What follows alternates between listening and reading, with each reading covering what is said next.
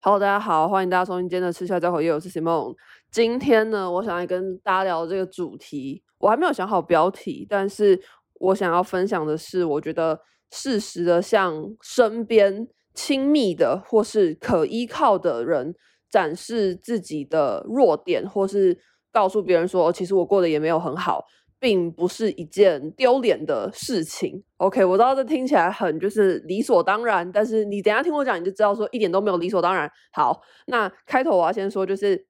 我现在有吹冷气录音，我已经没开电风扇，但我有吹冷气。但是那个冷气的声音，我刚刚看了一下我录音的那个坡，感觉好像有被收进去。当然我后期会降噪，可是如果大家还是有一点小杂音的话，就是我很抱歉。可是我真的好热。呃，大家可以期待冬天的到来，因为冬天来的话呢，我录音就不用开任何的电风扇或是冷气，也比较就是音质还是很好，所以到冬天的时候应该就比较不会有杂音的问题了。好。那进到主题之前，我想要先抱怨一下，就是大家你们的手机内存就是内容量都是多少呢？等一下，内存是之语吗？我是不是最近看太多那些奇怪的中国抖音跟中国小红书？内存是之语吗？有大家大家如果知道的话，可以跟我说一下。好，反正就是你们的手机内容量有多少呢？我现在是拿 iPhone 十一，然后一百二十八 G。那我的这只手机已经用了，哎，其实用多久我忘记，我猜应该一年多还是两年吧。就我并不是 i 十一一出新的我就买，我好像是 iPhone 出了十三的时候我买十一吧，我忘记。反正我不是那种会去换新机的人，我都是。等到新的 iPhone 出了之后，我去买它官网上面剩下的最旧的那一代这样子。然后我上一只手机是 iPhone 七这样子，所以我就从 iPhone 七换到 iPhone 十一的一百二十八 G。然后我就发现我的手机内容量似乎已经不够用了，就是它一直在可能一百二十六点九 G 到可能一百二十七点八 G 之间在那边。晃，你知道吗？就我的手机内容量已经快要爆掉了，就是常常会可能我想要下载一个什么东西，他跟我说我的内容量已经不够了，或是我要录影的时候录到一半会不能录，因为我已经没没有空间了这样子，然后就变成说好，我就要去删我的手机内容量嘛，然后我就去看我的内容量，就发现说我的相簿好像就占了六十几 G 吧，但是这六十几 G 的相簿里面，其实影片已经被我删到只剩下好像不到四 G 吧，剩下的都是那些。嗯，比如说我去看一些专场，看一些演出，那些我真的很想要保留的片段，或是一些重要的，像比如说我租房子的时候，我还没搬进来之前，我就有用手机全程录影了一遍这个房子，就是把它的初始状态录一下，这样子就避避免说，哎，之后可能退租啊，然后有一些问题什么的，还有一个影片可以对照嘛，这样对，就像这些比较重要的影片，我就不想删，所以。我手机里面相簿的内容量就是高达了六十几 G，可是六十几 G 我刚刚有说嘛，影片又只占了不到四 G，所以其实大部分都是在相片。那相片要删掉这件事情就非常麻烦，因为像我是一个极度爱截图的人，我截图呢已经被我删到现在两千多张，但还是非常非常多，而且是多到一个我不知道从何下手，你知道吗？就每一次都想说好从。最刚开始删截图，你就把你的手机按那个最顶端，它就会咻一下滑到最上面，然后开始这边删删删删，然后删到一半你就觉得说哦好累哦，你就不想删了，可能删了几百张之后觉得很累，就不删，滑去做别的事情。然后等到你下一次要删照片的时候，你会从头开始删，就永远都删不完的。我手机内容量真的好多照片，而且我觉得截图还算好处理哦，因为截图你可以很快就分辨出。这个到底是需要的截图，还是只是当时需要，现在已经不需要了？我觉得最麻烦的是相片，因为相片有很多，比如说我可能几年前去看的一个展览，那我知道这张照片，我此生应该是已经不会再把它发到任何的社交媒体上。那这个照片是要留还是要删呢？可是我又觉得说，诶，它是记录了我当时去这个展览的一个回忆，那我要删吗？或者比如说，好，我去一个地方，然后我拍了很多照片，我可能拍了十几二十张，然后最后可以用的可能只有一两张吧。但是那十几二十张的原片，我要删吗？然后还有就是，比如说朋友的照片，比如说帮朋友拍，在我手机，那这个照片要删掉吗？就是我发现自己照的照片真的是有一大堆，都不知道要不要删呢。就是会觉得说，嗯，如果要不要删照片的标准是以会不会发到社群媒体上的话，那我是都已经不会再发这些照片了。可是这些照片好像又是一个回忆。但如果所有照片都是一个回忆的话，那根本没有任何一张照片是可以被删掉的。所以我现在就是非常的苦恼。我是打算先从截图下手啦，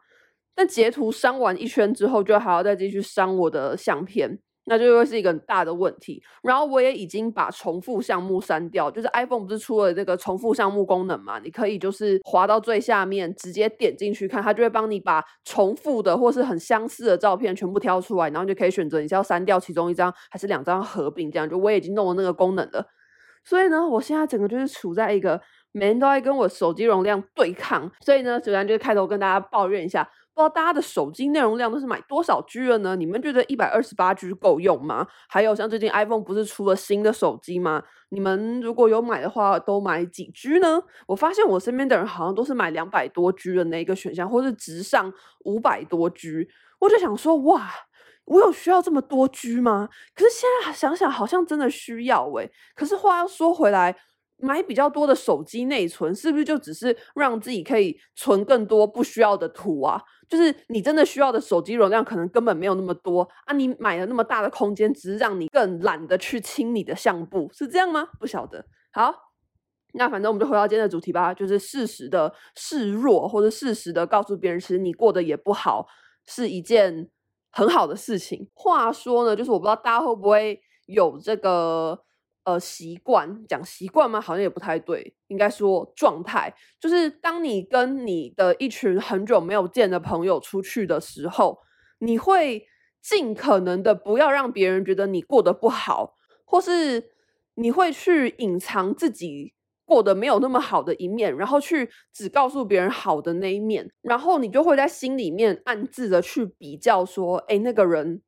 现在过得有没有比我好啊？或是他有没有过得比我差？即便他是你的朋友，还是会这样子一直去做比较，然后会不想要去给别人知道说，哦，其实我现在过得也不好啦。哦，我可能比如说薪水很少啊，啊，我我每天都加班，没有加班费啊，什么什么的，就是会不想让别人知道自己其实过得很糟。我觉得大家可能多少都会，但我发现我特别严重，就是尤其是在。呃，经过近几个月常常跟朋友约出去之后，我发现我这个问题非常非常严重。我会下意识的去跟朋友比较，然后下意识的去骗他们。诶，也不能说骗，就是不跟他们说哦，我其实什么什么过得很不好这样子。然后如果他们问到了某一个东西，真的是我过得很不好的一个点的话，我可能就会装没事带过去什么的。那其实有这样子的做法也。不能说是错，因为谁会希望别人觉得自己过得不好？我们当然都希望在别人面前，别人觉得我们过得很好嘛，这样也不是错。但就是呢，前几天我划到一个影片，是我非常喜欢的一个中国网红女企业家，她叫做崔崔，我超级超级喜欢看她的影片，就是她是一个非常非常温柔，但是去告诉你很多职场或是与人沟通的道理的一个老师。当然我不知道她现实人怎么样，但至少她在影片上的形象是蛮温柔的，我自己是很喜欢她。然后她就在讲，说是说。他以前也是很有这个问题，他每次跟别人见面的时候，都一定要跟别人讲说：“哦，我最近公司发展的多好啊，这个专案进度推的多快啊，什么什么的，就是都都只讲好的。”然后他发现说，当他只讲这些好的事情的时候，其实对方也会不知道接什么，对方可能就是说：“啊，是啊，是啊，呃，那那你过得也是不错这样子。”那他也就一直维持跟别人这样的的相处模式一直下去，直到有一次他有一个朋友来他家。然后他朋友呢，就也是一样嘛，就问说：“哎呀，你们家最近过得怎么样？”啊，那个崔崔老师，他当时可能正好在我不知道切水果什么之类的吧，所以他就是没有办法及时回答他这个朋友，就变成是由她老公来回答这个朋友。就她老公就很诚实的说：“哎，我跟你讲啊，最近这个大环境吼实在是不是很好，所以其实我们家吼也过得没有很好啦。”然后崔崔那时候就想说。干，你干嘛要把我们家过得不好这件事情拿出来讲啊？然后他正想要去讲一些什么话，去帮自己，你知道挽救一下这个形象的时候，他朋友马上很激动，然后找到共鸣的去跟她老公说：“对呀、最近大环境真的是过得很差哦。”你们讲出来我就放心了，原来不是只有我一个人过得很差。我跟你讲啊，我们公司吼也是怎么样怎么样怎么样，就很有共鸣的去跟他们分享。哎，自己生活上其实也过得没有很好啊，然后好像找到一个伴侣，这样很很愿意去讲自己的心事这样子。然后崔崔就觉得说，从这个沟通的过程当中，他反而觉得跟这个人的关系是拉近的。可是这种拉近并不是一种可能。呃，很惨的人在那边互相取暖什么的，不是，而是说他发现其实有时候你去适时的讲出你自己过得不好，也不是一件丢脸的事情，反而你可以去跟你身边的人建立更亲密的关系，而且。其实你自己心里也会比较好过，对方心里也会比较好过，就是啊，终于不用再硬要装的我过得很好了，我我终于可以放下这一切，然后很老实的跟你说啊，其实我也过得不好啊，其实我每天都在加班，我假日都在想工作的事情哦，我加班还没有加班费，就你终于可以很自然的去跟别人讲你生活中这一些苦难，讲苦难可能有点严重，但我临时想不到别的词这样子，然后我就觉得对耶，就是现在回想起来。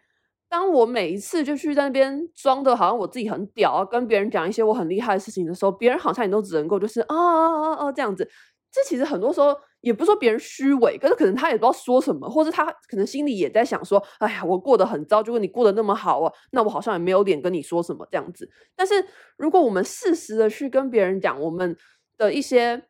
嗯，短处或者人生中的谷底，其实也不会显得你这个人是一个很没有用的人，或者显得是一个很失败的人，因为就每个人的人生本来都会有开心的时候，也会有难过的时候啊。那你把你难过的。一面跟别人讲，你把你比较落魄的一面跟别人讲，不代表你就是一个弱者，或是你你就是一个很糟糕的人，你就是一个没有价值的人。我以前会这样觉得，我以前有时候都会觉得说，我在别人面前示弱，或是我告诉别人说，其实我现在过得不好，是不代表我很失败？可是我最近一直在想，我就觉得说，好像其实也没有，就是。谁的人生没有过得不好的时候？那如果有人因为我跟他这样子讲，他就觉得我过得很糟，OK，那你就去那样想啊，我也不觉得怎么样，因为你的人生也会有你过得很糟的时候。那如果你一直要用这样的想法去批判别人的话，当你哪一天过得很糟的时候，你也会觉得你自己是一个很失败的人。那这样是一个好的现象吗？显然不是。所以我最近就是在思考这个问题，然后就想起来我之前读的一本书，它好像是叫做。呃，今天也没有和任何人说话就结束了。准确的书名我忘记是不是叫这个，因为那书名太长，但是应该是这个关键字，大家可以去搜。那我当时会买那本书，是因为我那时候还是接案工作，然后我真的是常常一整天下来没有跟任何一个人讲话，我的一天就结束了。我觉得很孤单，所以我就买了那本书来看。我觉得那个书名就是完全切中我当时的状态。然后呢，它里面就有一个章节就讲到说，他觉得。人都应该要有一个可以示弱，但是却不会被别人觉得你很失败的地方。就是你应该要有一个出口，是你可以跟别人讲啊，其实我最近也过得不好哦，我有哪一些很烦恼的事情。但是你把这些话讲出来之后，别人不但不会攻击你，别人可能还会站在你的立场。去跟你一起想说哦，怎么解决，或是安慰你，他不会因为这样就觉得你是一个很失败的人。你可以很安全、很放心的跟他讲你哪里生活上过得不如意。那作者觉得每个人都需要一个示弱，也不会被别人当成是弱者的地方。然后我就觉得非常非常有道理。我当时认为我生命中的这个地方就是吃宵夜造口业。就我觉得有很多我在这个节目里面讲的故事，都是我没有跟别人讲过的，包括像。今天这一集内容，其实我几乎没有和任何人讲过，我只有跟一个我好朋友讲过，他是我以前在法务部的前主管，然后虽然我已经不在那边工作了，但是我跟他还是保持非常非常好的关系，他是我生命中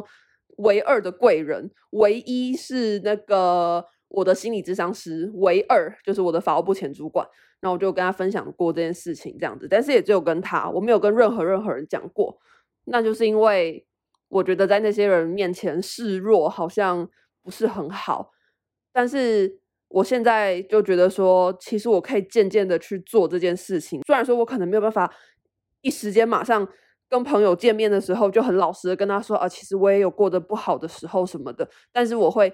尽量慢慢的做这件事情。我觉得当我这样做的时候，其实我人也会比较舒服。就很像我跟我那个法务部前主管讲这个故事的时候，他就说。哎，你知道吗？我也会，连我到了这个年纪，我也会，而且还更严重。然后我当下甚至很像找到救赎，我就说：真的假的？你也会这样想哦？我以为只有我，哎，你也会哦？我这就是用这个语语气跟他讲话，然后就说：对呀，对呀。然后他就开始跟我分享他是怎么跟他身边的人比较，啊，他他身边的人又真的都很优秀，因为可能都是一些法律界什么很厉害的，什么检察官、法官什么的这样子。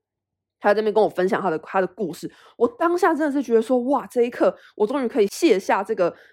伪装，你要卸下这个铠甲，这个嗯看起来过得很好，但其实没有过得很好的这个铠甲这样子。然后我终于可以很真心的去跟他讲这些事情。我觉得在那个当下我是解脱的，他应该某种层面上来说也是解脱的，就是有一个人，然后也懂这样的情绪，而且很愿意跟他分享。所以我就觉得说，哎，我好像可以慢慢的去做这件事情。当然，我也不会说在每一个人面前都要去跟他讲我哪里过得不好，这也不是我今天这个音档的原意，而是在那一些你认为值得信任的人面前，我觉得适时的表示自己过得不好，或者适时的展示自己的弱点，也不是一件坏事。不一定要永远都把自己弄得很厉害，或是很优秀，去展示给别人看。没错，这就是我今天想表达的事情。而且其实很多时候，我觉得一直把自己展示得很厉害，去给别人看，我超反感。就很像我，呃，去年吧，跟我前男友去了一个就业博览会，我超讨厌那个地方的气氛，就是那个地方的气氛就让我觉得很很不舒服。我会觉得我自己很像是那个鱼池里面的鱼，好像这也讲过这个理论吧，就是那一些公司就是喂鱼的人。大家小时候有去过那种风景区吗？那种风景区不是会有一个黄色的那种很大的鱼饲料贩卖机，然后花十块钱你可以拿到一桶那个鱼饲料，然后你去喂那些鱼的时候，那些鱼就会像是你知道可能饿了二十天一样，像饿死鬼，你好啪啪啪啪啪啪啪啪，那个嘴巴张超大，一直要去抢你的鱼饲料吃。我当时在那个就业博览会，我就觉得我就是那个池塘里的一只鱼，那些企业就是那些花小钱在那边撒饲料的人，他就是在那边。哦，试出一点点小甜头、小小福利，然后我们这些求职者就好像拼了命的一样，想要去展示自己啊，要给你看看我的简历，请你听听我的经验什么的，我都觉得好烦哦，我超级讨厌那个环境的，所以我当下就是在那边晃没多久，我就走出去了，我觉得我受不了，我超级讨厌那种要把自己吹得多厉害的那种商业场合。就当然现在长大了，就是你多多少少也会需要去这种地方，可是我真的真的超级超级超级超级超级讨厌。我就在讲那么多超级，我真的很讨厌。但是回过头来想，如果我一直不去很真心的面对我自己的弱点，那我是不是其实反而很尴尬的卡在中间？我不想要很 gay by 的去那边吹嘘我自己的经历，吹嘘别人的经历。但是当我回过头来面对自己的时候，我又不愿意承认我自己的低潮，这样不是很矛盾吗？而且我确实也因为这样子，就是一直没有办法找到。内心的平静，所以这是我最近很想要讲的事情，然后也是我近期会内心方面想要努力的方向。我一直觉得人的前进有分成外部的跟内部的，外部的就是那一些呃你的工作啊、你的薪水啊、你的资产这种，别人很显而易见可以看到的。那很多人都会觉得说，哦，外部的成长才是成长，但是我自己觉得内部的成长才是最重要的成长。像我从我自己身上感受到很多，就是。我的情绪变得越来越稳定，因为我很用心的去剖析自己的每一个感受，我很用心的去知道说我喜欢什么，不喜欢什么，为什么我会感觉愤怒，为什么我会感觉不开心，为什么我会感觉到幸福，那造成这些情绪的原因又是什么？所以我觉得我自己内心的成长是非常非常大，然后我觉得这个成长是带给我很多很多，远比那些外部的成长还要来的有价值。那我今天这集分享的内容对我来说就是一个内部的成长，所以希望大家听完之后也会有一些感触。哇，讲感触好像很大，大家听完我的音档会有感触吗？不晓得，我每次都是一个很信手拈来，就是我都没有在写稿子的，所以其实我真的是每一次录到最后，我都会很问号，想说大家刚刚有听懂我在说什么吗？因为我很怕就是。